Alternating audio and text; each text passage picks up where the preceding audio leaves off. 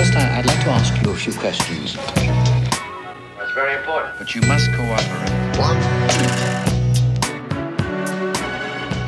Bienvenue sur Esquisse Esquisse, un podcast sur les créateurs et créatrices d'univers. Et pour ce 22e épisode, je reçois Amandine Urruti, artiste et illustratrice contemporaine dont l'univers étrange et envoûtant ne peut certainement pas vous laisser indifférent. Bonjour Amandine, Bonjour, comment ça va? Ça va bien. Merci d'être là. Mais de rien. Ma première question, euh, mon éternelle première question, c'est euh, comment s'est passée la genèse de euh, ton envie de faire de l'illustration? Alors moi, j'ai grandi dans le Gers. Donc je ne sais pas si, voilà, si vous connaissez le Gers, mais c'est c'est très ennuyeux en fait. Quoi. De façon générale, il se passe assez peu de choses d'un point de vue culturel, tout ça. C'est la campagne. Il y a vraiment peu d'activités. Et donc quand j'étais petite, si je faisais du poney. Mais en dehors du poney, bah, finalement, je m'ennuyais beaucoup. Et moi, mon premier remède à l'ennui, ça a été le dessin. Et petit à petit, c'est quelque chose qui s'est imposé à moi. Euh, je me suis dit que je voulais faire ça dans la vie. En gros, je voulais être artiste peintre au départ. Et ensuite, euh, il y avait peu de livres à la maison. Mes parents n'étaient pas très branchés art visuel. Il y avait une affiche de Dali dans les toilettes et c'est à peu près tout. Et donc, mais par contre, il y avait beaucoup de flûte glaciale. Et donc, du coup, et notamment Edika. Donc, quand j'allais à la bibliothèque, bah, je prenais des livres de peintres et je prenais aussi beaucoup de flûte glaciale. Donc, finalement, je me suis dit non, je vais devenir auteur de BD. Donc, je me suis mise à copier Edika, beaucoup. Et euh, c'était assez honteux d'ailleurs. Et euh, j'étais jeune. Et finalement, euh, je me suis dit que j'allais faire des études d'art. Donc mes parents étaient OK. J'ai fait la fac et sur le papier, c'était pour devenir prof, puisque ça semblait être le plus sûr. Le moins risqué en tout cas, d'un point de vue de la survie. Et finalement, bah, j'ai passé beaucoup de temps à l'université, un peu trop de temps. J'y suis arrivée assez jeune en fait, et du coup, je suis partie en doctorat. J'ai fait trois ans de doctorat et en fait, à la fin, bah, j'ai laissé tomber parce que c'est là que j'ai eu mes premiers boulots en fait euh, d'illustration, Un doctorat de quoi? Enfin, il y De- avait un thème euh, de philosophie de l'art. Ah oui, Voilà. oui, oui. Et, et finalement, ce qui est assez marrant, c'est que le sujet sur lequel je travaillais est pas si loin de ce que je peux faire aujourd'hui. C'est-à-dire qu'en gros, j'étudiais ce que j'appelais l'idéologie esthétique. En gros, comment est-ce que les arts majeurs se constituent en tant que tels contre les arts mineurs, en fait. Quoi. Qu'est-ce qui constitue un art majeur et qu'est-ce qui constitue un art mineur? Pourquoi? Qu'est-ce qui fonde, en fait, d'un point de vue de la philosophie esthétique? Qu'est-ce qui fonde, euh, voilà, cette, cette hiérarchie-là? Mais c'est vrai que devenir prof de fac, euh, finalement, c'était compliqué. Il fallait faire, enfin, il fallait faire beaucoup de concessions. C'est une sorte de, c'est un peu comme jouer à risque en fait à l'université. C'est vraiment terrible. Il faut choisir son équipe.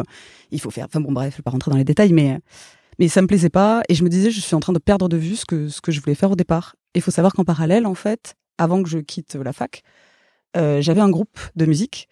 Et donc, c'est ce groupe aussi qui m'a permis de me mettre un petit peu sur les rails. euh, voilà. De- d'être prof non, justement, de quitter la fac Ah en oui. fait. Voilà. Et là, pour revenir à ta- ton thème de thèse sur l'art majeur et l'art mineur, Ouais. tu l'as fini ta thèse? Non, justement, je suis partie euh, par la petite porte. En fait, on a, on a le droit, à l'époque où on faisait des thèses en 20 ans et révolu, en fait, depuis, depuis quelques temps, puisque moi déjà ça remonte euh, un petit peu. Et, euh, et en fait, euh, il fallait que je, j'étais en été à la phase où il fallait que je demande une dérogation pour faire une quatrième année. Et là, je me suis dit, oh là là, mais c'est pas possible, j'en peux plus, ça m'ennuie. Je passais ma vie à la bibliothèque à lire des thèses sur microfiches, euh, rétroprojetées dans une espèce de valise. C'était ridicule. Et je dessinais plus. Je dessinais plus. Je faisais de la photo aussi pas mal à l'époque de la fac. Enfin, si je dessinais, mais pour faire les affiches de mon groupe. Et je dessinais plus, je produisais plus. En fait, je faisais que lire des livres un peu chiants, mais qui m'intéressaient. Mais, euh, mais finalement, euh, j'avais perdu complètement de vue ce que je voulais, ce que j'aimais au départ, en fait. Et je me suis dit non, le moment de demander la dérogation, je- j'ai plus jamais répondu à personne, en fait. J'ai- coupé, j'ai coupé le contact et je suis partie, euh, voilà, en sous-marin là pendant quelques jours, et le temps que tout le monde se dise d'accord, elle a disparu. Et voilà, Ok. c'est pas très glorieux. Non, mais tu as dû apprendre sûrement plein de choses sur euh, la différence entre art majeur, art mineur, pourquoi machin. Enfin, c'est une question que euh, je pense beaucoup de gens doivent se poser. Bien sûr. Après, c'est vrai qu'à l'époque, ce qui était amusant, c'est que moi, je le voyais vraiment par rapport au, en fait, à l'université, euh, l'illustration. Bah, j'ai fait quand même une licence d'art appliqué, donc on avait quand même, on faisait un enfin pas vraiment de l'illustration proprement parlé, c'était axé design, mais il fallait bien faire des planches, il fallait faire du dessin, il y avait quand même un rapport au dessin. Mais après, par rapport à la- l'aspect théorique, en fait, l'illustration n'était pas du tout prise en compte et ceux qui avaient le malheur de faire soit du graffiti à l'époque, je pense à un collègue, euh, voilà, soit des choses vraiment très illustratives, en fait, ils, se faisaient euh, vraiment rabrouer, quoi. Ils avaient des notes absolument catastrophiques, il fallait faire de l'art contemporain. Il fallait vraiment faire de l'art contemporain et le référent, ça devait être l'art contemporain, point. Voilà. Alors la question c'est est-ce que le graffiti est de l'art contemporain Ben, en, en vrai? Bah, je pense qu'aujourd'hui, après, je pense qu'il y a des gens qui Ouais. défendront que non, mais finalement, en tout cas, il a une place dans le marché de l'art contemporain, ça, c'est une certitude. De fait, dans le marché, euh, oui. Et donc, euh, après, c'est vrai que c'est toujours. euh, voilà, la problématique, c'est qu'est-ce qui vient justifier qu'une certaine forme d'art accède voilà, à une sorte de noblesse? C'est aussi la, qu'il y ait de la critique derrière, qu'il y ait des écrits, et ce qui n'est pas forcément le cas.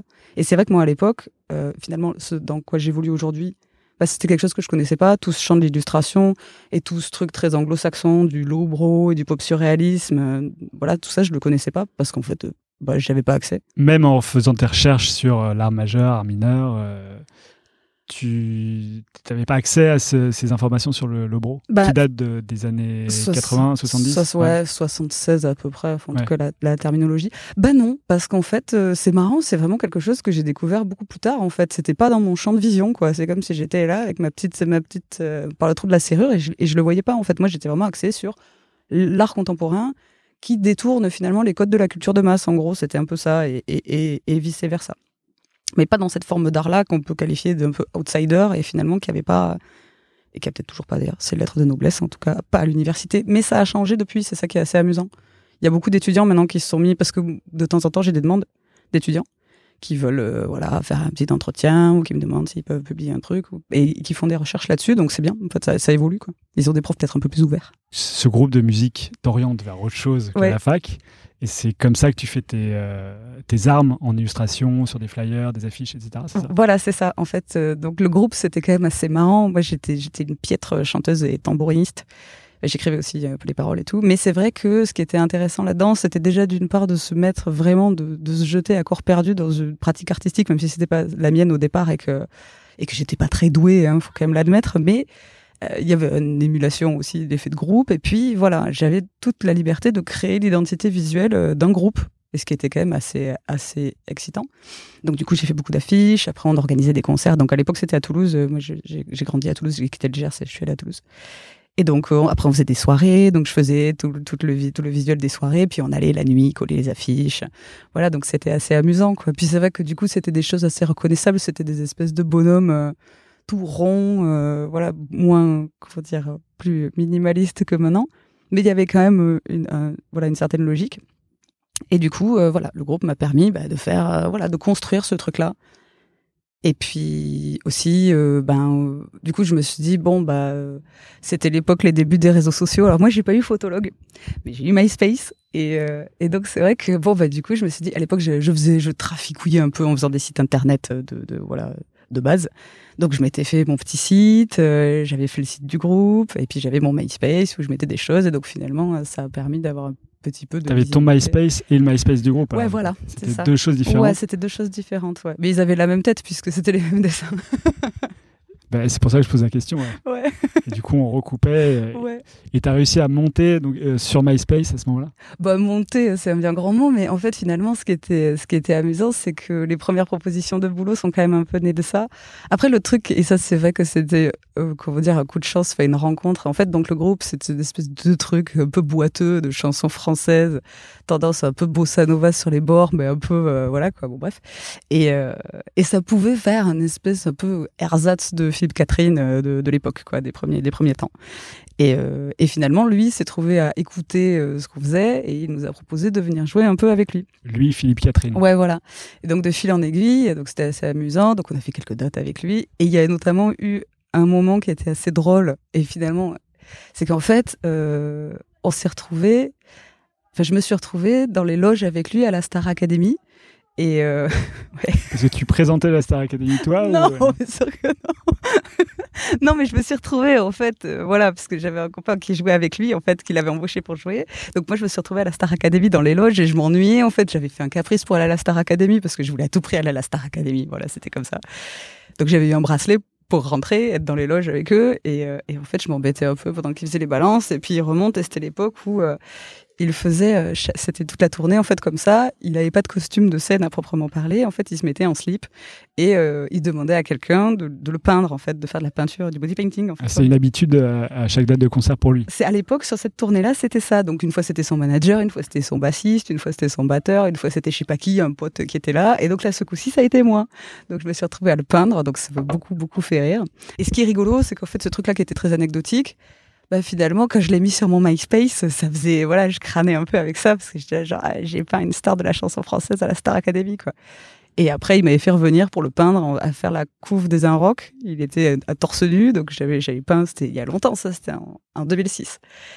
Et, euh, et après, j'étais revenue le peindre pour le Zénith. Il avait fait le Zénith. euh, T'étais devenue la peintre officielle de Philippe Catherine. J'étais pas la peintre presque. officielle, mais je pense qu'en fait, il était vraiment dans une logique. Lui, sa carrière commençait à vraiment exploser. Nous, on le connaît, enfin, on connaissait sa musique d'avant, quoi, largement. Et, euh, et c'est vrai que là, il était vraiment en phase super ascendante niveau succès. Et je pense qu'il avait vraiment cette logique de, de vouloir aider un peu les gens, en fait, qui croisaient et qui étaient un peu, un peu en galère potentiellement. Il se disait, bon, bah, si tu fais ça, peut-être que, voilà, déjà, ça te fera trois ronds. Et puis après, bah, peut-être, on sait jamais, euh, tu vois, en tout cas, ça te fait un mi- mini coup de projecteur qui vaut ce qu'il vaut. Parce que bon, les trucs, les peintures sur corps, c'était clairement pas la chapelle Sixtine, hein, faut l'avouer. Mais ce qui est marrant, c'est que finalement, via MySpace, donc évidemment, je mettais ces trucs-là. Et en fait, ça m'a permis euh, d'avoir une espèce de truc un peu différent, du genre, ah ouais, moi je peins les fesses de ce type-là, quoi, des fois. Ça m'est arrivé, quoi. Et, du donc, coup, ça fait le buzz. bah, le buzz, c'est un bien grand mot, mais en tout cas, ce qui est marrant, c'est que bah, les premiers boulots ensuite que j'ai eus, euh, c'était une des premières questions que me posaient les gens. Les gens me demandaient toujours, mais il est comment? Est-ce qu'il est fou? Est-ce qu'il est, voilà, est-ce qu'il se trimballe en slip et en col roulé euh, le reste du temps? Et Je suis là, non, en fait, il est très normal, il est très gentil. Mais euh, voilà, il y avait des espèces de trucs que ça, ça avait éveillé une sorte de curiosité. Euh, De là à faire le buzz, c'est pas non plus, j'étais pas Michael Vendetta non plus. Quoi.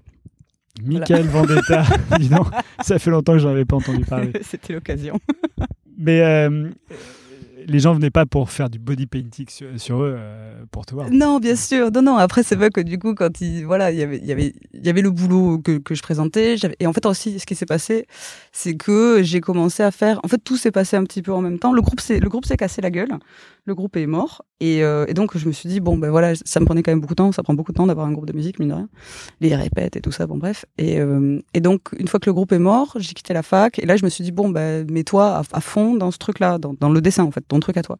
Donc c'est vrai que là, du coup, euh, voilà, j'ai un peu revu, j'ai, comment dire, euh, j'ai refait bien mon site, j'ai refait bien mon MySpace de l'époque, et c'est vrai que bah, les premières propositions sont arrivées assez vite en fait. Donc j'avais, j'ai eu une première expo à Toulouse, puisque je suis de Toulouse donc, et, euh, et ensuite un premier, une première, s'il y avait une expo à Paris aussi, une collective à l'époque dans le 18e, et puis euh, et puis mes premiers boulots d'illustration, c'était pour le nouveau casino ici. euh, donc, ils faisaient des espèces de programmes mensuels. Et donc, j'en avais fait trois d'affilée. Et puis, leur carte de vœux, euh, de, bah, j'ai plus quelle année, d'il y a longtemps. Ah oui, c'est vrai qu'ils avaient des. des euh, Enfin, ça existe peut-être toujours. Je sais euh, pas comment c'est maintenant. ouais. Ça faisait des espèces de posters. Donc, c'était assez marrant. En Ouais. plus, il y avait vachement de place pour, euh, pour faire un truc. Puis, c'était vraiment une image, quoi. Donc, euh, voilà.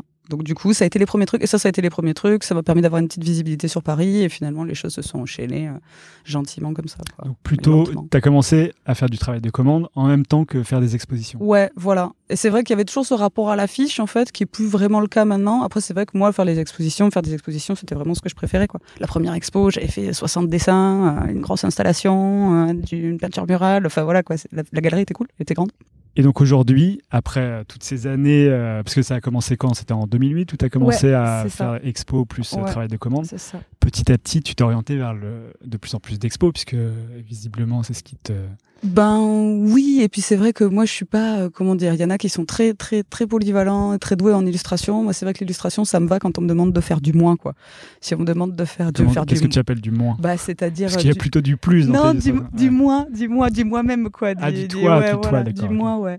Ouais, ouais, vraiment, euh, si on me demande de faire, euh, j'en sais rien, moi, une vue de New York euh, avec, euh, je sais pas quoi, bon, voilà, je, je vais être empêtrée, je saurais pas le faire, en fait, ou je vais faire un truc pas terrible. Mais euh, donc, si j'ai une carte blanche, je suis ravie et je suis toujours contente de faire une affiche ou une illustration, un truc de presse, ou voilà. Et c'est vrai que petit, petit à petit. euh, Après, j'ai toujours fait un petit peu les deux parce que les expos au début, c'était un peu compliqué.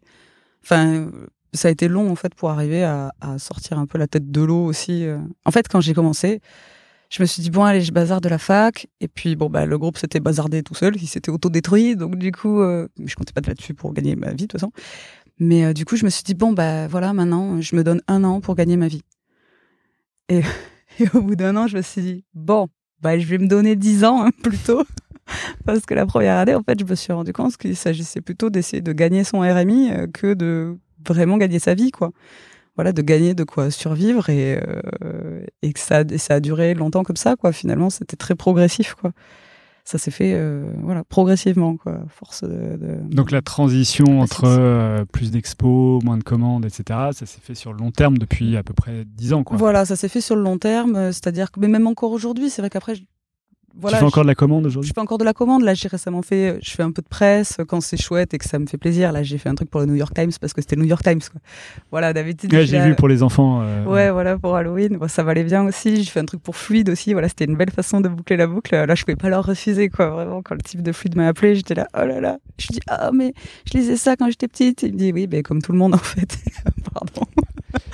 mais en même temps, tu faisais, enfin, il t'appelle pour faire ce que tu sais faire, c'est-à-dire des illustrations qui te ressemblent toi et dans lesquelles il y a le plus de toi. Oui, bien sûr. Ah oui, là en l'occurrence, c'est vrai que. C'est pas pour faire une vue de New York. non, bien sûr. Là, c'est vrai que et finalement, ça se passe à chaque fois comme ça. Quand je dois faire une illustration, en général, même euh, voilà, j'avais fait un boulot de pub et euh, et c'est vrai que le mec, en fait, le, directeur artistique, s'était vraiment penché sur mon boulot. Il avait déterminé quatre axes qui étaient effectivement présents dans ce que je faisais, en me disant bon, on va faire quatre types, non trois, trois types d'images. Et vraiment, il s'était penché de, sur le truc. Euh, voilà, il avait fait, euh, il avait voilà réfléchi au truc en fonction de moi. C'était pas moi qui devais m'adapter, c'était lui qui s'était adapté en fait. Donc vu comme ça, là, moi, ça m'allait. Plutôt plaisant. Donc, alors, on va parler un peu euh, business mm-hmm. justement pour toute cette euh, vie euh, d'artiste un peu fournie. Aujourd'hui, tu, tu apparais dans beaucoup de magazines pop euh, très en vue, comme le magazine Hey, qui mhm. fait des expos à Paris, High Fructose, IDN, qui est un magazine international, enfin qui sont des magazines internationaux. Donc on peut dire que tu es une véritable artiste contemporaine, mais comment est-ce qu'en réalité une artiste contemporaine vit aujourd'hui? Est-ce que, est que pour préparer une expo, il faut bien 10 euh, mois au vu de ce que j'ai lu, surtout ta dernière expo en solo? Ouais. Euh, est-ce que pendant ces 10 mois, tu prévois, enfin c'est un pari sur l'avenir, sur ce que tu vas gagner à l'expo, ou est-ce que la galerie t'achète toutes tes œuvres en amont? Et euh, comme ça, tu peux vivre sur les 10 mois. Alors, Là, par exemple, bah, pour ce qui s'est passé cette année, euh, donc effectivement, enfin, cette année et l'année d'avant, donc mars 2018, effectivement, j'avais fait, bah, j'ai fait mon, mon, plus gros solo show euh, que j'ai jamais fait, puisque c'était la galerie était quand même assez vaste, elle fait 200 mètres carrés. Chez Art Factory. Chez Art Factory, oui. Euh, il y a, voilà, il y a, je sais pas combien de niveaux, il y a quatre niveaux, quatre niveaux. Euh, fallait faire une installation, je voulais faire des grosses pièces, et encore j'ai pas eu le temps de faire tout ce que je voulais, mais bon, ça allait quoi. Il y avait quand même, c'était rempli. et, euh, et c'est vrai que, ben, déjà, je devais la faire en novembre, j'ai dû la reporter parce que je me suis rendu compte que j'y arriverais pas. Parce qu'en gros, avant, c'était quand Je sais plus. En fait, j'ai passé, en tout cas, j'y suis restée en apnée pendant effectivement une dizaine de mois, mais vraiment en apnée euh, complète. Et non, les gens, enfin les galeristes ne m'achètent pas les pièces avant. Donc en gros, euh, je gagne ce que je gagne, quoi. Je gagne ce qu'on vend, quoi. Vraiment, euh, c'est. Dix mois après, quoi. Ouais, ouais, voilà, c'est ça. Une fois que l'expo est en place. Donc, après, ce qui s'était passé, c'est que j'avais eu la chance de faire un, boulot commercial euh, bien payé qui clairement était fait pour me faire, euh, pour me permettre de survivre euh, longtemps. En tout cas, je savais déjà à l'époque quand j'avais fait ce boulot-là que je ferais cette expo, donc ça devait être novembre 2017, finalement c'était mars 2018. Mais je savais déjà qu'il fallait que je. De toute façon, je suis pas flambeuse. Hein. Je pense qu'il vaut mieux pas être flambeur quand on fait ce métier-là. Euh, et, donc, bah, j'économisais et je vivais toujours sur mon petit pécule que j'avais, et plus les autres expos qu'il y a pu y avoir aussi. C'est toujours un roulement. Il y a des pièces qui reviennent, il y a une partie des pièces qui sont revenues, mais après, c'est vrai qu'il y a beaucoup de choses euh, qui, euh, qui, voilà, qui étaient nouvelles. Mais pendant tout ce temps-là, bah, j'ai pas gagné un euro pendant dix mois. Du tout. Rien. Les gens me croyaient pas, je suis là, mais si. en fait, non, j'ai aucun revenu là, puisqu'il y a rien à vendre. Il y a aucune expo en cours. J'ai pas, je fais pas de, je fais pas de, de multiples je fais pas de print, je fais pas de produits dérivés, je fais pas euh, de t-shirts, j'en sais rien, de mugs, de porte-clés. on voit beaucoup d'artistes sur Instagram ou Facebook qui font ce genre de choses. Toi, tu n'as pas vraiment le temps d'organiser tout ça. Ben après, le truc, c'est que sur le principe, je pourrais, mais c'est vrai qu'après, c'est aussi une volonté. Moi, comment dire, euh, en tablant sur les boulots, enfin la vente des boulots en galerie, je me dis que faire trop de multiples, ça peut aussi dévaloriser le travail original. Et moi, c'est vrai que c'est la vente d'originaux qui m'intéresse et c'est là, euh, c'est ce qui, c'est ce qui me plaît le plus en fait. Je trouve que vendre des prints, c'est personnel, mais je trouve que vendre des prints très chers, il y a plein de gens qui le font et, et grand bien leur face, mais ça me dérange en fait. Moi, pour moi, ça reste toujours de la photocopie, quoi. Je ça m'embête, quoi. Un original, il y a du travail, il y a de la sueur, il y a vraiment, euh, il y a quelque chose d'important qui se bat, mais bon, en tout cas, il y a vraiment eu du travail, quoi. Et c'est vrai qu'une photocopie, bon, voilà. Après, c'est pour la personne qui, qui, qui a le plaisir d'avoir une image de toi dans son salon. Ou, euh, voilà. Bien sûr, mais à la rigueur, je préfère, je préfère euh, aller dans un truc. Et, et du coup, c'est ce qui avait fait que j'avais participé euh, à, à, un projet. Bon, c'était aussi pour l'argent, mais le, le, boulot en question, c'était un boulot pour Ikea. Enfin, un boulot. En fait, Ikea avait fait une série de posters d'artistes et donc, on était chez plus de 12, 12 euh, illustrateurs, enfin, artistes, plasticiens, enfin, visuels, quoi.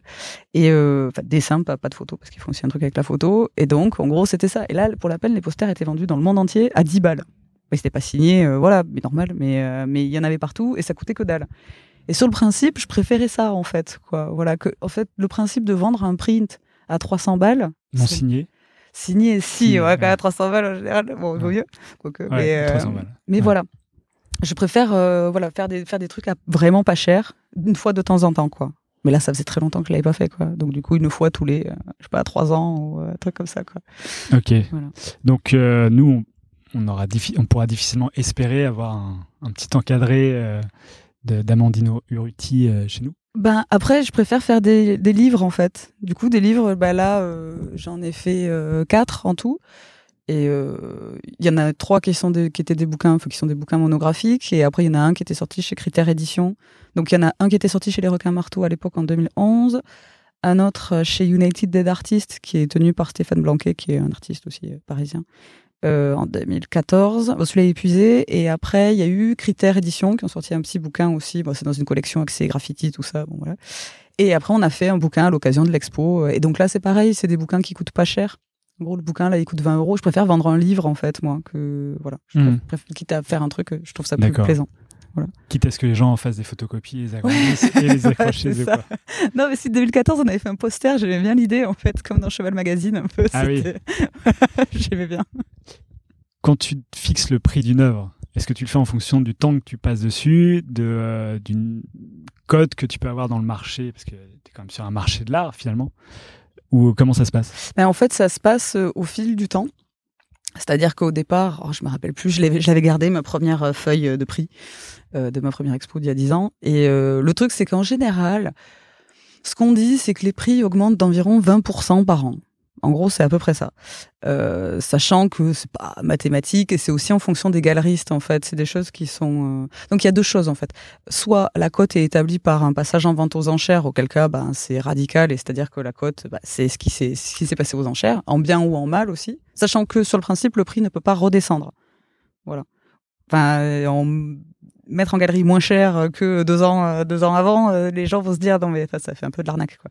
Donc euh, voilà, donc il y a ça. Bon, la cote au vente aux enchères, ça c'est encore autre chose, mais effectivement c'est ce qui établit le prix. Et s'il n'y a pas de cote à proprement parler en vente aux enchères, bah ça va plus être une discussion avec les galeristes à dire bon bah ça fait tant de temps, entre temps t'as fait ci et ça, de choses plus ou moins d'avoir eu des parutions, d'avoir eu des expos dans des galeries qui qui sont un peu connus, euh, voilà, qui font bien sur le CV. Donc effectivement bon, partant de ce principe-là, on va dire que as, on va augmenter de temps. Mais finalement, oui, c'est aussi lié à, au temps passé, mais c'est finalement il y a une espèce de, de, logique un peu homothétique par rapport au format en fait surtout quoi. Voilà plus tu fais des grands formats, plus, c'est cher. Ouais, plus c'est cher. Et c'est, mais à la fois c'est relativement, euh, voilà, euh, relativement euh, proportionnel quoi. C'est plus le galeriste en fait qui sait exact, à peu près où tu peux te situer quoi. Voilà, bah, c'est-à-dire que le galeriste va aussi évaluer ça en fonction de sa propre clientèle quoi. C'est-à-dire que voilà, il y a des gens, il sait qu'il y a des gens qui suivent, il sait qu'il y a des gens, en gros, quand les choses se vendent, bah, finalement, on va, on va rester euh, sur les mêmes prix, quoi. Voilà, enfin, on va pas, on va pas péter les plombs et multiplier par 5, quoi. Voilà, en gros, c'est ça, les choses augmentent, mais de façon raisonnée, quoi. Voilà. Il y avait un documentaire de Banksy sur le marché de l'art, ça, on voyait quelqu'un qui s'était dit à un moment donné, euh, bah tiens, je vais devenir artiste, et c'est lui qui fixait ses prix. Uh-huh, du coup, quand on n'est pas dans le milieu du marché de l'art et qu'on voit ça, on se dit, mais attends, mais il est complètement déliant de, faire un truc pareil. Du coup, on peut se demander si c'est ça la réalité du marché de l'art ou pas. Bah, sur le principe, il se dit qu'il y a, des, artistes qui font artificiellement monter leur cote, avec ou sans un galeriste derrière. voilà. C'est-à-dire qu'ils vont s'auto-acheter des œuvres en vente aux enchères pour dire, bah, regarde, ma cote, finalement, c'est tant. Voilà, donc ça sera, bah, Ouais. au départ, c'était 3000, bah, finalement, ce sera 30 000 parce que ce truc-là est sorti à 30 000 en vente aux enchères. Donc, du coup, ma cote maintenant, c'est 30 000. Hmm. Voilà, après, moi, c'est vrai que j'ai pas trop le nez là-dedans. Et, euh, et voilà, je suis dans ce truc quand même assez, comment dire, c'est pas, certes, c'est pas donné, donné, mais c'est pas délirant non plus. Ça reste du dessin aussi. C'est vrai qu'il y a aussi, il y a aussi ce rapport-là. Finalement, le prix, euh, ça c'est depuis toujours, hein, le, le dessin est moins cher que la peinture. Voilà, c'est comme ça. Même Parce si que c'est fait au crayon et que c'est pas fait à la peinture. c'est, bah, c'est- ça on en rejoint ce truc de, de, de- voilà du majeur et du mineur. Finalement, le, le dessin est toujours euh, reste toujours mineur. Quoi. Le dessin a toujours, euh, comment dire, garde toujours son espèce d'étiquette de, de pratique préparatoire en fait. Quoi. C'est pas la pratique en soi, c'est toujours censé être l'avant peinture en fait. Même s'il y a beaucoup de gens qui font que du dessin et qu'il y a un vrai marché du dessin contemporain. Ouais. Voilà. Mais euh, Depuis plusieurs années, euh, enfin, il y a un salon du dessin contemporain qui s'appelle euh, Art- euh, Drawing Now, ouais. Qui fait émerger le dessin en Ouais. tant qu'œuvre euh, majeure, j'ai l'impression. Ouais. Oui, bien sûr, mais c'est vrai qu'en attendant, au niveau des prix, euh, enfin, après, je vais pas dire faire de généralité, j'ai pas fait une étude statistique, mais le fait est, c'est qu'en général, la peinture est quand même toujours plus chère, même si les dessins, bon, par exemple, à Drawing Now, il y a des trucs absolument magnifiques, mais euh, qui sont qui sont pas donnés, hein, bon, voilà. Mais euh, je pense qu'en peinture, ça se vendrait encore plus cher, en fait. Il y a aussi le fait du papier. Le papier, c'est pas, voilà, il y a une espèce de côté un peu fragile, euh, voilà, un ensemble, quoi, de choses qui fait que. voilà. Fermons cette parenthèse business et parlons un peu de toi. Est-ce que tu as un artiste fondateur qui a- qui t'a donné envie de faire ce métier? Ouais, Edika. Edika, voilà. non, a- ouais, Edika. T'es la Euh, deuxième euh, invitée qui me dit ça. C'est pas vrai. ouais, La dernière était. euh, bah, la dernière, C'est vrai. 21e. Mais euh, ouais, non, Edika, parce que ça me faisait tellement rire, je trouvais ça tellement dingue. Après, bah, quand j'étais petite, bon, effectivement, il y avait cette fameuse affiche de, Mag de Magritte, justement pas de Magritte, de Dali dans les toilettes, que, que voilà, qui me fascinait pas mal. Et il y avait un livre aussi.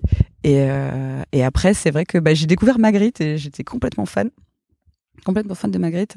Et euh, plus tard, j'ai découvert Bosch et Bruegel et après Bazooka aussi. J'ai découvert Bazooka hyper hyper tôt.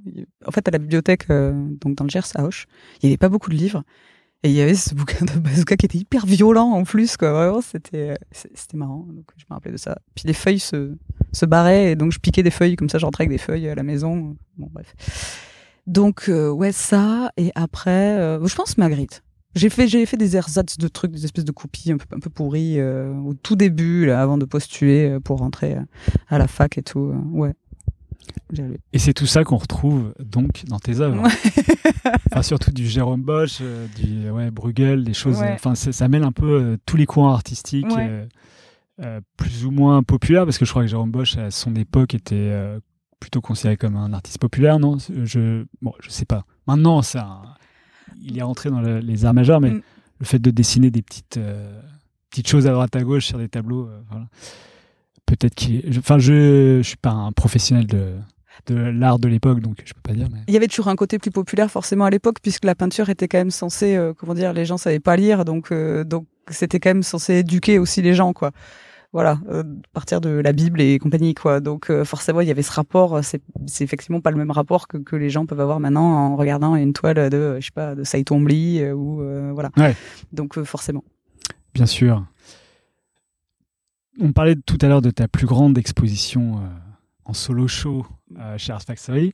Tu l'as appelée The Party. Et alors, Oui. on voit une, une pléthore de petits personnages, tous plus bizarres les uns que les autres. Est-ce que tu peux nous, parler de l'univers que tu as mis en place dans cette exposition? Bah après l'univers euh, qui, qui était mis en place dans cette exposition, finalement c'était la poursuite logique de, de ce que j'ai pu faire au fil du temps. Et c'est vrai qu'au fil du temps, il y en a qui vont vers le minimalisme. Alors du coup moi non. Et j'ai eu plutôt tendance à, depuis le début en fait à remplir de plus en plus et voilà parce que parce que parce que j'ai toujours peur du vide même quand un dessin est terminé qu'il y a un peu trop de vide dans un endroit ça me pose beaucoup de problèmes. Et euh, donc effectivement c'était une sorte de grande de grande bacchanale euh, où voilà je m'étais dit je voulais faire quelque chose de l'ordre du carnaval, c'est vrai que c'est quelque chose que j'aime beaucoup aussi, donc ce côté foisonnant, de foule, euh, masqué, costumé, euh, voilà, avec une espèce de logique, avec, comment dire, euh, quelques petits clins d'œil à cette logique du carnaval lui-même, où le monde se retourne, où en fait, euh, voilà, où le servant prend la place du maître, et l'homme celui de la femme, et etc., et le chien euh, celui du maître, et, etc. Et, euh, et c'est vrai que je voulais quelque chose de. Bon, je fais que plus que du noir et blanc. J'ai fait de la couleur pendant un moment, mais je fais plus du noir et blanc maintenant. Et je voulais qu'il y ait quelque chose qui reste bah, dans la logique de ce que j'aime faire, c'est-à-dire voilà festif, mais à la fois un peu macabre en fait quoi. Donc du coup euh, d'où d'où le côté euh, voilà de danse et de bonhomme qui saute partout et à la fois en étant toujours en noir et blanc avec des personnages quand même assez figés pour beaucoup avec des, des yeux dans le vide et, euh, voilà. Et, le et le comment dire le, le, point en tout cas la conclusion de la de l'expo était dans le dans le sous-sol dans le sous-sol où j'ai fait une installation et donc avec un cercueil que qu'on avait trouvé sur le bon coin. Et oui, parce que ça arrive. C'est Grand cercueil d'occasion. C'est pas un mythe. Donc on avait trouvé un cercueil d'occasion sur le bon coin et on l'avait rempli. Ça c'est vrai que c'était un truc. En fait, j'avais fait une expo au lieu unique en euh, 2013 et je l'avais fait en petit, en miniature. J'avais fait un petit cercueil tout petit, rempli de confettis. Et derrière, il y avait une espèce de palissade où j'avais pyrogravé plein, plein de saloperies et il y avait marqué euh, Big Bisou de l'au-delà. Parce qu'en fait, Big Bisou de l'au-delà, en fait, tout est un peu parti de ça. Donc, il faut remonter encore plus loin. C'est-à-dire que tout est parti du jour où Carlos est mort. Et, euh, Ah et bah j'étais voilà. déjà euh, lectrice du Nouveau Détective. Et euh, Alors, tu dis déjà lectrice, donc, enfin, t'es abonné au journal Ouais, Nouveau Détective, qui est un journal euh, qui parle de, de, de- d'assassinats, de, meurtres et de choses. faits divers, ouais. Faits divers. Voilà, ouais. ouais. Et, et donc j'étais déjà lectrice du Nouveau Détective. Et quand Carlos est mort, ils ont fait une couverture. Il y avait une grande photo de Carlos, un souriant Carlos, les bras ouverts, avec marqué Big bisou de l'au-delà. Et je me suis dit, ils sont dingues. Ce truc est incroyable, quoi, vraiment. Donc du coup, ce truc-là était resté. Finalement, il s'était retrouvé pyrogravé sur une palissade avec le petit cercueil. Et je m'étais dit, en faisant donc The Party, que je voulais refaire le, le, le, ce truc du cercueil euh, de fête, mais en grand, quoi, en taille humaine. Donc, effectivement, on avait un cercueil d'un mètre 95, euh, donc dans la, qui était placé euh, dans le, sous-sol de la galerie. On avait baissé les lumières avec une espèce d'ampoule euh, qui tourne là, un peu sur la disco. Euh, des restes de fête, des ballons, des confettis partout, un peu dégueulasse. Et le truc était posé sur une espèce de monticule de gazon avec euh, donc euh, le, le garçon qui travaille euh, à la galerie qui s'appelle Soren, qui fait aussi de la musique, et qui avait fait euh, une- un détournement du, du morceau de Claudine Longer qu'elle chante dans The Party, donc de Blake Edwards, euh, Ah oui. dans le film. Ouais, nothing to lose. Et euh, donc du coup, qui était de la bossa nova aussi d'ailleurs. Et, euh, et donc il l'avait détourné en le dépitchant un peu, qui faisait comme ça, donc ça donnait une espèce de côté un peu bizarre. Et, Donc, en fait, tout The Party, en fait, c'est un- une danse, mais dans l'au-delà. euh, ouais, Et le cercueil, c'est une espèce de, de porte d'entrée vers cet univers. oui, c'est la porte de sortie plutôt. la porte de sortie. Ouais, je- Ouais. Bah, ça dépend de quel côté on se trouve, en fait. Exactement. Mais peut-être un peu des deux. En tout cas, c'est moi qui avais un point de passage dans la cave, effectivement. Mais euh, voilà, et la logique, c'était un petit peu euh, rayons un peu en attendant la mort, quoi, quelque part. Il y avait quelque chose de ça. Mais après, il y avait d'autres gens qui l'interprétaient de la- genre la fête qui tourne mal, ou, ou voilà. Après, c'était ouvert à chacun se l'approprier à sa sauce. Et je m'attendais à ce que les gens trouvent ça affreusement glauque. Et finalement, non, en fait, on m'en a parlé plutôt en bien. Bah, en fait, quand on voit tes, tes dessins, on perçoit pas tout de suite qu'il y ait euh, quand même des personnages euh, plus ou moins glauques dedans. Et on se sent tout, tout- surtout happé, en règle générale, par euh, un personnage central qui Ouais. nous regarde. Ouais, ouais. Toujours quelqu'un qui nous regarde. Et on se dit, mais pourquoi il nous regarde Et Ouais. du coup, le reste est plus flou. Parce que en crayon, euh, tu n'utilises pas le- de flou. Tu Enfin, donc euh, le, le- le point de focus quand tu arrives sur un dessin. C'est pratiquement toujours euh, quelqu'un qui te regarde. Ouais, quoi. ouais, c'est vrai, un peu comme ces tableaux euh, qui te regardent, tu sais, dans les, Ouais. dans les, Genre la Joconde, mais avec Ouais. un espèce de truc euh, tout, enfin, hyper foisonnant autour. dans les dessins animés, tu sais, avec le, le, le- comment dire, le tableau qui te suit du regard ou dans les films d'horreur où tu vois ce genre de truc. Mais euh, oui, c'est vrai qu'il y a souvent un personnage qui fixe. Effectivement, c'est une façon, euh, ouais, c'est vrai que c'est une façon de, de, de, de choper le regard en fait quelque part, et à la fois c'est une espèce de truc assez euh, insistant. Comme pour dire, euh, regarde pas autour parce que Ouais. euh, Et- ça va te faire du mal. Quoi. Et autour, c'est effectivement, il y, en- il y en a dans tous les sens. Mais c'est vrai que les personnages centraux euh, sont souvent comme une sorte de monument, en fait, quoi. C'est des monuments posés au milieu d'une espèce de, de ville, en fait, quoi, où il se passe des tonnes de choses, mais finalement, eux sont là, plantés, très figés, et, euh, et effectivement, euh, ouais.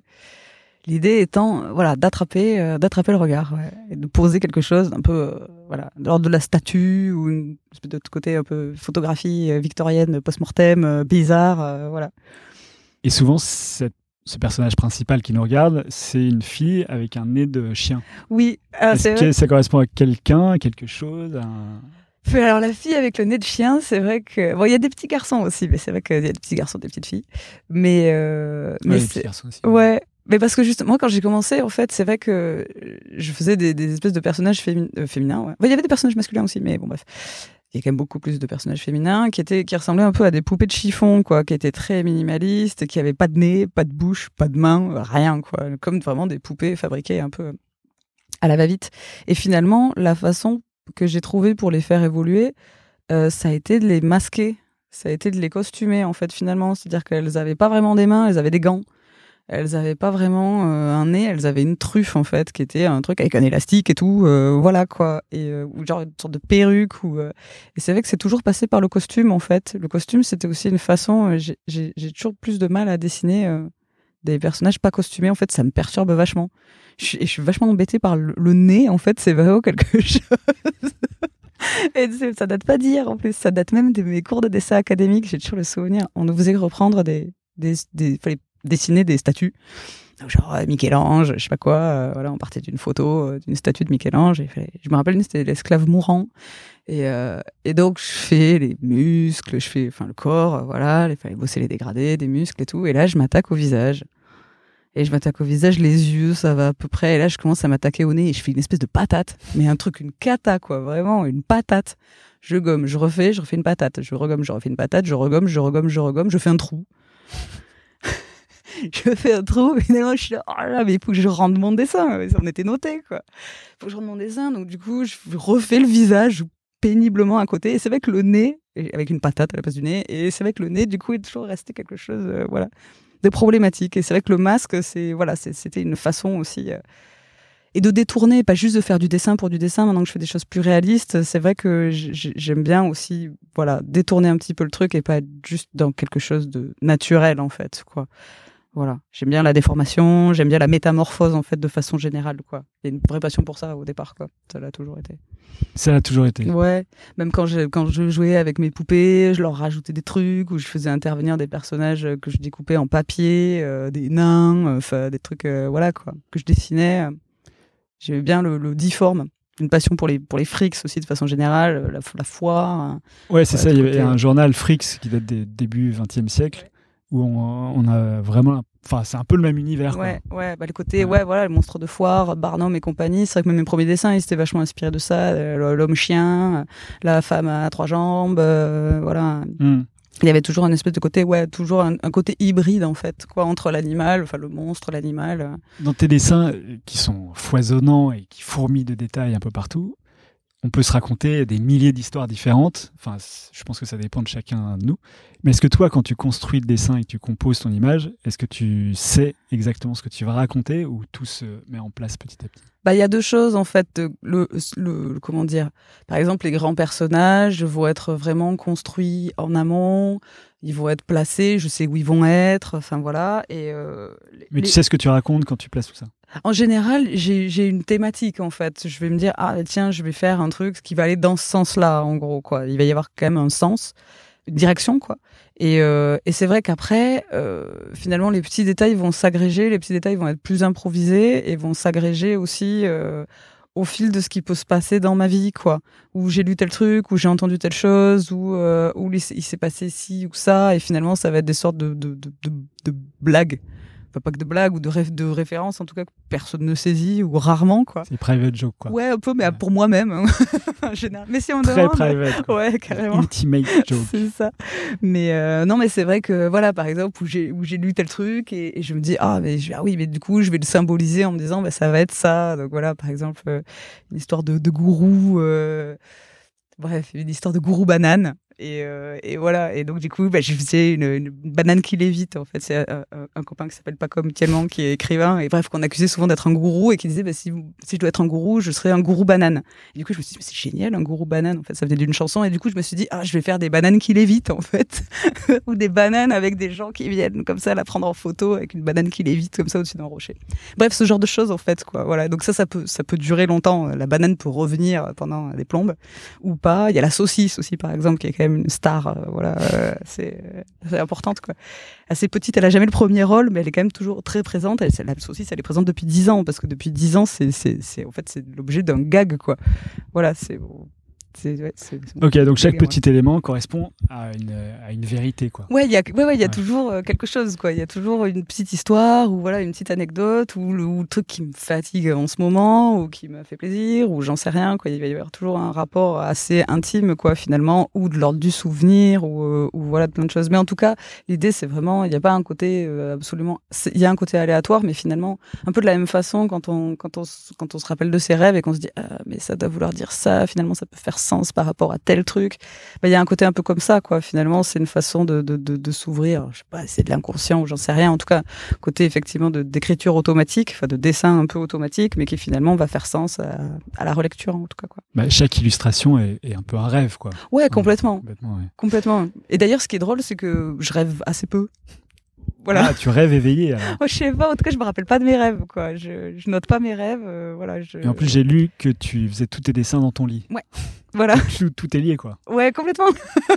Donc, tes illustrations sont toutes des histoires en elles-mêmes, enfin, des, sont des histoires foisonnantes. Est-ce que tu as pensé à utiliser un autre moyen de narration pour raconter tes histoires, genre l'écriture, le film, la bande dessinée? Bah alors la bande dessinée, on me l'avait proposée il y a longtemps, bah, il y a dix ans. Et, euh, et le problème, c'est qu'il y a vraiment un rapport à la narration, au découpage, à la scénarisation que, que, clairement je, je, je, maîtrise pas. Et en plus, quand on me l'avait proposé, c'était l'époque, donc c'était avec les requins marteaux, et c'était il y a- longtemps. Et c'était l'époque où ils avaient sorti euh, le Pinocchio de Vincelus, qui avait eu le prix, le Grand Prix à Angoulême et tout, qui est un album incroyable et vraiment qui m'avait vraiment, euh, vraiment épaté euh, et vachement marqué.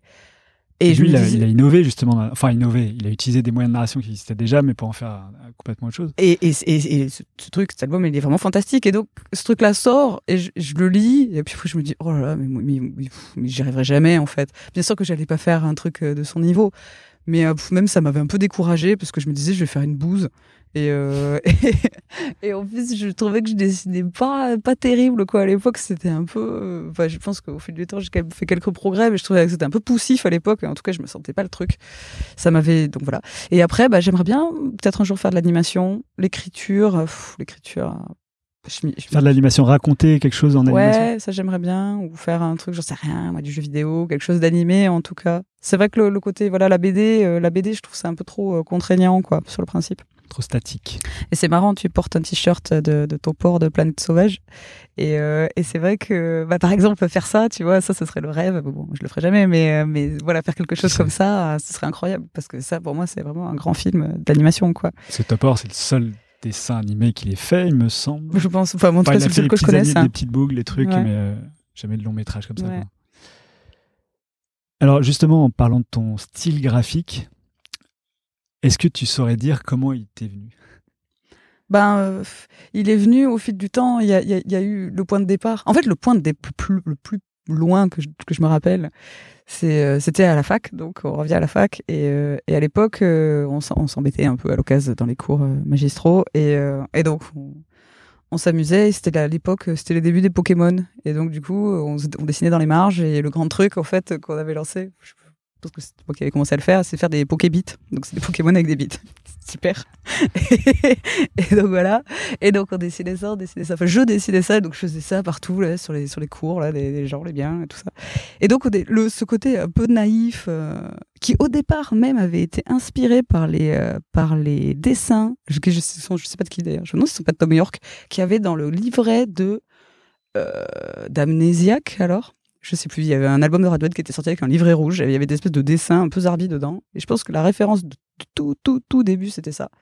Il y avait les Pokébits. Parce que Amnésiaque n'a rien à voir. Enfin, le style graphique d'Amnésiaque, si je me souviens bien, c'était un truc rouge et noir. Là. Ouais, c'est ça. Et avec des espèces de dessins assez. euh, il y avait une Ah espèce oui. de bonhomme comme ça, tout rond, et, euh, et qui était un peu agressif, quoi. Voilà. Hmm. Et, mais au départ, les Pokémon, ils étaient un peu comme ça, quoi. Et puis finalement, euh, petit à petit, voilà, ça a évolué, ça s'est cliné. Et puis, et c'est vrai qu'après les, donc il y a eu ce côté costume. Et finalement, le côté, l'aspect que les dessins ont aujourd'hui est quand même aussi lié au fait que après, donc euh, en 2012, après 2012-2013, je me suis dit bon, je faisais beaucoup de couleurs, voilà, les choses n'avaient pas vraiment exactement cette, allure-là. Il y avait une constante, mais et je me suis dit bon, il faut que tu revoies un petit peu, il faut que tu, faut que tu un petit peu ce que tu fais, que tu ailles dans une autre direction, en tout cas quelque chose qui te plaît, quoi. En tout cas, c'était l'idée, c'était de, de, construire quelque chose qui, qui qui qui pouvait condenser tout ce qui me plaisait. Et moi, c'est vrai que je suis très fan, euh, voilà, de choses assez sombres, de films d'horreur, de voilà. Et euh, depuis toujours, j'ai grandi là-dedans. Et, euh, et donc, du coup, je me suis dit bon, ben voilà, on va, on va partir là-dedans. En fait, on va, on va réorienter un petit peu les choses. On va laisser le fluo de côté. Et c'était très fluo à l'époque. Et, et on va réorienter vers, vers, vers cette direction-là. Mais tes personnages étaient déjà des- du genre d'animaux, des animaux, des, Ouais, carrément. Des chiens. Enfin, avec euh, le nez, on le retrouve de- sur tes premières illustrations. Carrément. et des Mais. Après, il y avait aussi, j'ai aussi eu Après, c'est plutôt l'ambiance euh, générale, quoi. C'est l'ambiance générale et l'ambiance générale elle passait aussi par euh, par la technique en fait. Moi c'est vrai que quand j'étais à la fac j'ai- j'aimais beaucoup. Enfin, voilà j'ai toujours aimé le dessin, la peinture m'a toujours un peu ennuyée. J'étais assez maladroite, c'est sale, c'est un peu voilà. Et euh, et donc je suis revenue un peu au, au- justement aux fondamentaux et les fondamentaux c'était le dessin académique en fait finalement. C'était quelque chose de l'ordre euh, ouais il fallait réintégrer la technique à proprement parler. Pour la réintégrer ça passait par l'usage du noir et blanc pour moi en tout cas. Et, euh, et le fait de réintégrer une dimension plus technique, plus réaliste en fait, même si c'est pas de l'hyper-réalisme, mais plus réaliste en tout cas, ça changeait forcément le ton aussi. Ça changeait l'aspect des choses et ça pouvait donner un côté plus, voilà, différent en tout cas quoi. Ouais, en- plus étrange, parce que c'est des personnages qui n'existent pas dans des univers. Enfin, c'est. Voilà, c'est c'est plus ben, effectivement plus plus onirique en fait ou cauchemardesque, euh, voilà selon, mais en tout cas quelque chose euh, ouais de moins pop quelque part peut-être un peu. Est-ce que tu as une idée de euh, ce que tu vas bien pouvoir faire après? Ben non, je sais pas trop. Alors euh, là, c'est marrant parce que pour aller encore plus dans, le côté académique, euh, là, il y avait un dessin que j'avais fait pour la dernière expo dont on m'a beaucoup parlé. C'est vrai qu'il se, détachait un peu des autres. Je m'étais trouvé à faire une odalisque. Donc là, pour la peine, on revenait vraiment aux sources. Et, et du coup, je me suis pas mal amusée à ça. Donc je me suis dit, ah, peut-être que je pourrais travailler. Mais alors, du coup, c'est vrai que ça ferait laisser les enfants un peu de côté. Et voilà, mais repartir sur quelque chose d'autre, travailler sur le nu, ça pourrait être assez chouette. Après, j'avais envie de faire aussi, quitte à être dans quelque chose de, de plus réaliste, j'avais envie de, de travailler sur le portrait, portrait de gens qu'on reconnaît. Donc, je voulais faire des portraits de, de, de mon entourage, en fait, quoi. Voilà. Donc, ça, c'est vrai que j'aimerais bien faire ça. En hyper réalisme avec des nez. euh, Hyper réaliste, ouais. réaliste, en tout cas. À ta manière. à ma manière, Ouais. quoi. Et euh, ouais, voilà, avec des nez, avec des trucs. Et j'avais envie de faire une grande série, une espèce de truc, euh, une espèce de galerie de portraits. Ça, j'avais bien envie de faire ça. Parce que je m'étais exercée sur moi et je m'étais dit, bon, ça va, ça passe, on me reconnaît. Donc, euh, donc du coup, j'avais envie de, voilà, de, de, de m'exercer sur les autres. Un peu. Mais tu t'es- t'as fait un autoportrait de toi, mais il y a quand même le. Ouais, il y a le nez. Ouais, ouais, toujours. Ouais, ouais, Toujours. ouais. Alors, en parlant de ton avenir, mais beaucoup plus euh, lointain, est-ce que tu as des envies ultimes sur euh, ton œuvre en général? Ah bah, mon envie ultime, je crois que ce serait de pouvoir faire et vivre, euh, enfin vendre euh, que des énormes dessins en fait. Parce que c'est vraiment tellement de plaisir de les faire. C'est c'est l'enfer, quoi. C'est un calvaire, mais à la fois quand c'est fini, c'est tellement, tellement jouissif. C'est incroyable. Voilà, donc. euh, donc Tu voudrais faire que- de- des toiles de plus en plus grandes. Ah ouais, j'aimerais faire du. Là, du coup, pour, pour l'expo, je m'étais trouvé à faire un. Donc le plus grand. C'est le plus grand que j'ai jamais fait, oui. Quelque chose de 3 mètres, un truc de 3 mètres sur un mètre. Et c'était bah, génial. Je dis pas que le dessin était génial, mais en tout cas, à faire, c'était fantastique.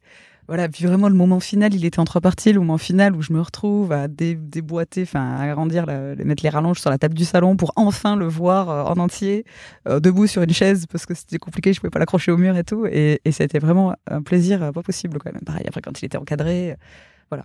Donc, c'est vrai que du grand, grand, ce serait mon rêve. Mais tu fais aussi du street art depuis quelques années maintenant. Ouais. Donc des grandes murales, euh, enfin je sais pas comment, des grands muraux, des grands Ouais. murales Des euh, qui font plusieurs mètres d'eau. Ça c'est Ouais. euh, quelque chose que tu affectionnes aussi de la même manière ou c'est différent? Bah, le problème du mur, c'est qu'il faut passer par la peinture. Et la peinture, ça m'amuse quand même beaucoup moins. Alors, le mur, c'est vrai qu'actuellement, euh, je me dis, comment dire, j'ai un dilemme un peu par rapport à ça. J'aimerais que les choses collent plus. Finalement, ce que je fais sur mur, ça colle plus avec ce que je faisais avant. Et euh, du coup, je me dis qu'il faudrait que je prenne le temps de m'essayer sur mur en noir et blanc, euh, tranquille, dans un coin, dans un terrain vague, là. et euh, finalement. En noir et blanc avec de la peinture. et bien sûr, avec de la peinture, ouais. Après, c'est vrai que faut- j'en avais parlé avec un copain qui me disait oui, mais sinon, il faut que tu fasses des trucs. Mais après, faut faire du collage, mais le collage, c'est quand même moins marrant. Donc, euh, donc j'aimerais bien, voilà, prendre le temps de réfléchir un peu par rapport à ça. Mais c'est vrai que le mural, c'est très chouette. Après, la différence, c'est que le mural, bah, malheureusement, faut quand même aller droit au but, quoi. On a rarement trois mois pour faire un mur. Et euh, du coup, ben, on fait moins de détails, on fait moins de, voilà. Donc, en tout cas, moins.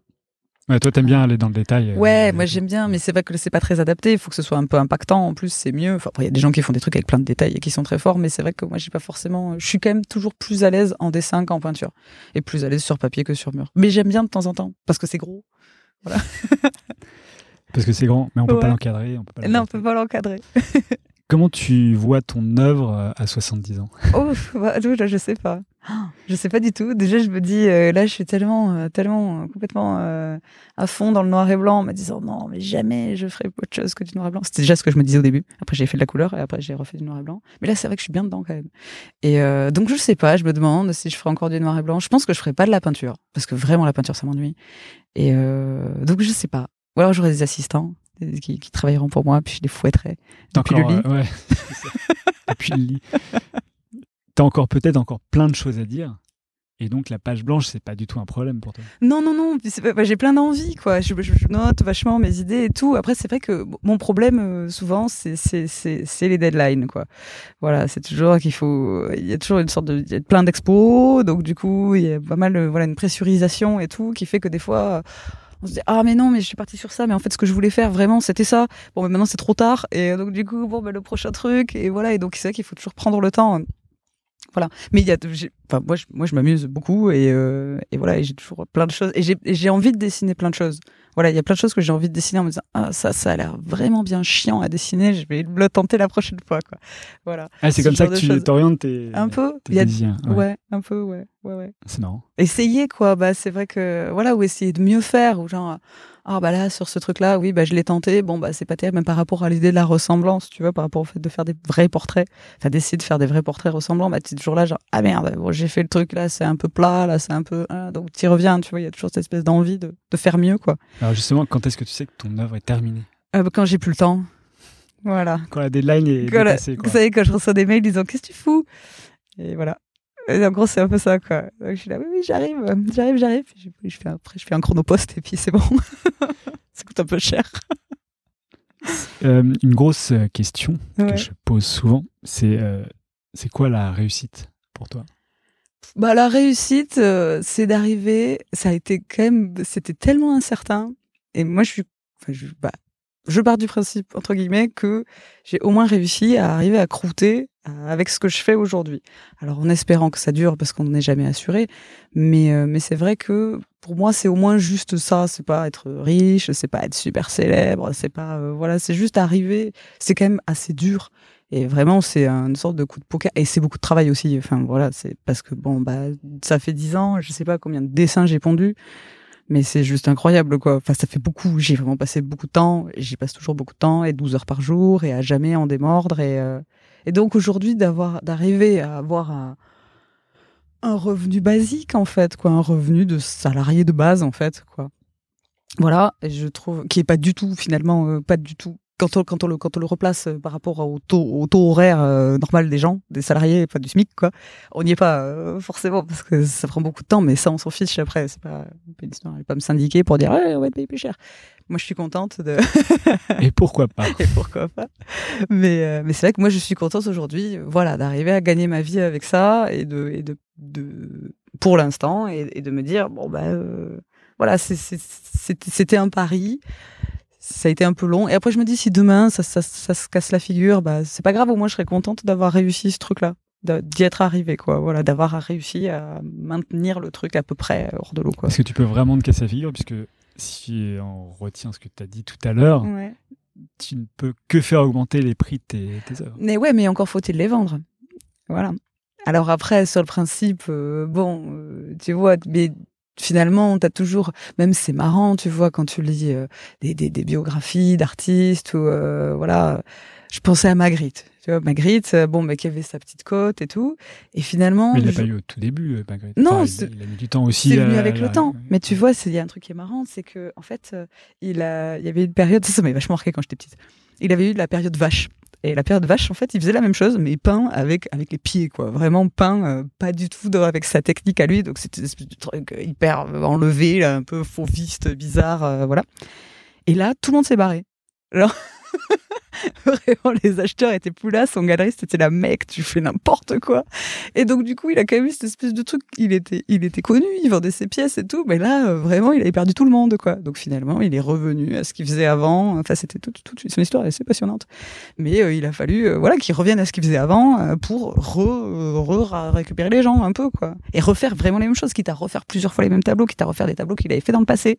Parce que les mecs voulaient ça, ils voulaient pas autre chose. Donc c'est vrai que c'est un truc euh, toujours un peu, euh, voilà. Il y a des effets de mode, il, y a, peut y avoir une lassitude euh, de la part de l'artiste ou de la part du milieu de l'art. Il peut y avoir plein de choses qui se passent et qui font que les choses sont loin, loin d'être acquises, quoi. Non, on sait pas. Et à l'instar de Magritte, toi, j'ai l'impression que tu es sur des bons rails euh, au niveau euh, style graphique, etc. T'as pas trop envie de- d'explorer d'autres styles? Bah, le truc, c'est que moi, je suis assez monomaniaque, donc effectivement, euh, je suis plus dans une espèce de truc où, genre, là, en gros, je veux juste dessiner. Enfin, je veux juste. Je veux dessiner mieux.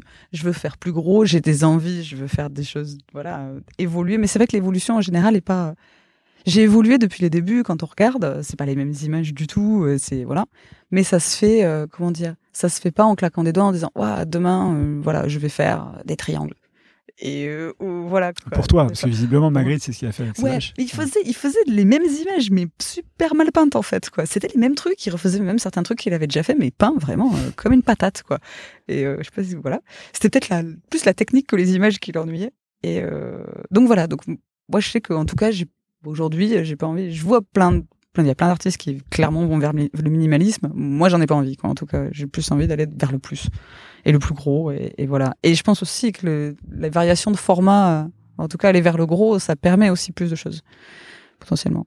Faire des scènes de genre et voilà et des trucs, euh, voilà des, des couronnements et non mais tu vois, ouais, je suis très, euh, j'adore euh, le, le- comment dire le néoclassicisme, tu vois, euh, voilà David, tout ça. Et c'est vrai que ce serait mes fantasmes quoi, tu vois, de faire des choses comme ça. Que t'as l'impression que tu peux pas mettre tout ce que tu veux dans Non, l'étoile aujourd'hui. C'est ça en fait, je mets pas, je peux pas mettre tout ce que je veux, les trucs rentrent au chausse-pied et, euh, et c'est pour ça que je me dis il faut que je fasse des séries à chaque fois ou il faut que je fasse des trucs qu'on va coller, mais bon après finalement il y a aussi le problème effectivement les, les trucs sont censés être vendus à la fin donc le mec si tu lui dis ouais bon, voilà c'est un truc ça fait 14 mètres. Il dirait super bah c'est bien. Bravo. Mais bon.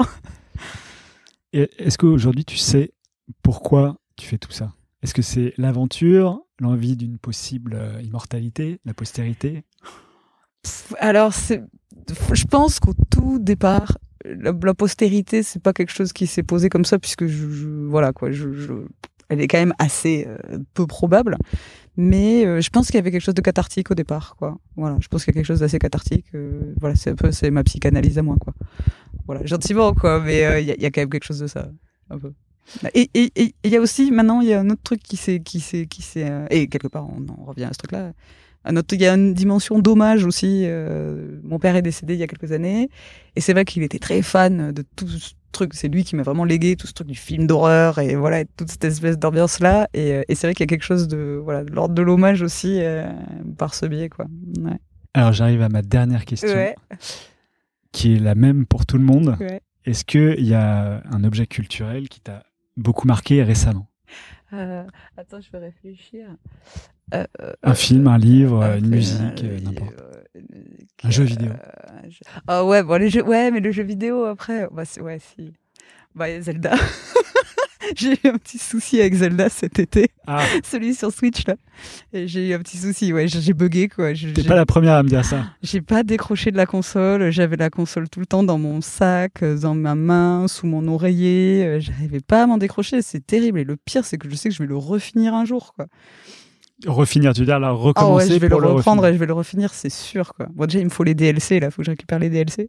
Mais, euh, mais je pense que je vais le refinir un jour, ouais. Les DLC. Tu sais, c'est des trucs qui vendent là maintenant. C'est des trucs, euh, des extensions. En fait, ils vont te rajouter une quête. Tu vois, ils te rajoutent, sais Ah oui, rien, moi, d'accord, 5 ouais. heures de jeu. Tu vois, en tout cas, j'ai- malheureusement plus le temps trop de jouer. Ouais, non, mais là, c'est un gouffre, tu vois. Alors, le truc le plus chronophage du monde. Ouais. Et, et, et après, je l'ai pas joué personnellement, mais du coup, je l'ai fait. Si, en jeu vidéo, Resident Evil, en VR, absolument incroyable. Absolument VR, incroyable. Ouais, on a ça à la maison. tu dois pas en sortir indemne. de- de Non. ça. Ok. Il est vraiment fou. Et God of War aussi, qui était quand même assez, assez dingue. euh, voilà. Mais j'aurais bien aimé dire autre chose qu'un jeu vidéo, mais c'est pas que t'as lancé sur le jeu vidéo, effectivement, Zelda.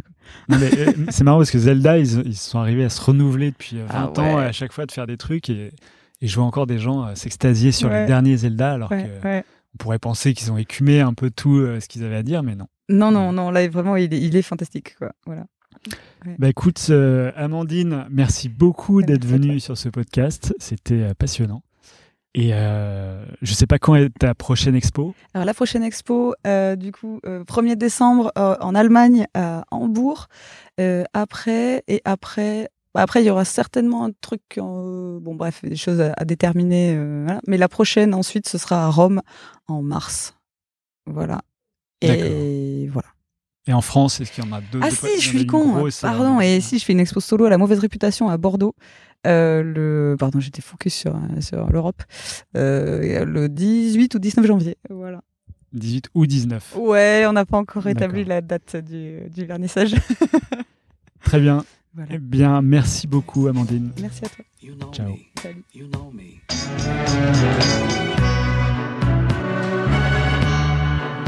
Voilà, c'est fini pour aujourd'hui. Si vous êtes arrivé jusque-là, c'est que l'épisode vous a sans doute plu. Alors n'hésitez pas à le partager, en parler, le commenter ou m'envoyer un mail sur alex.moonpalace.fr, ce qui m'aidera à poursuivre ces entretiens. Merci et à dans deux semaines pour un nouvel épisode. Ciao.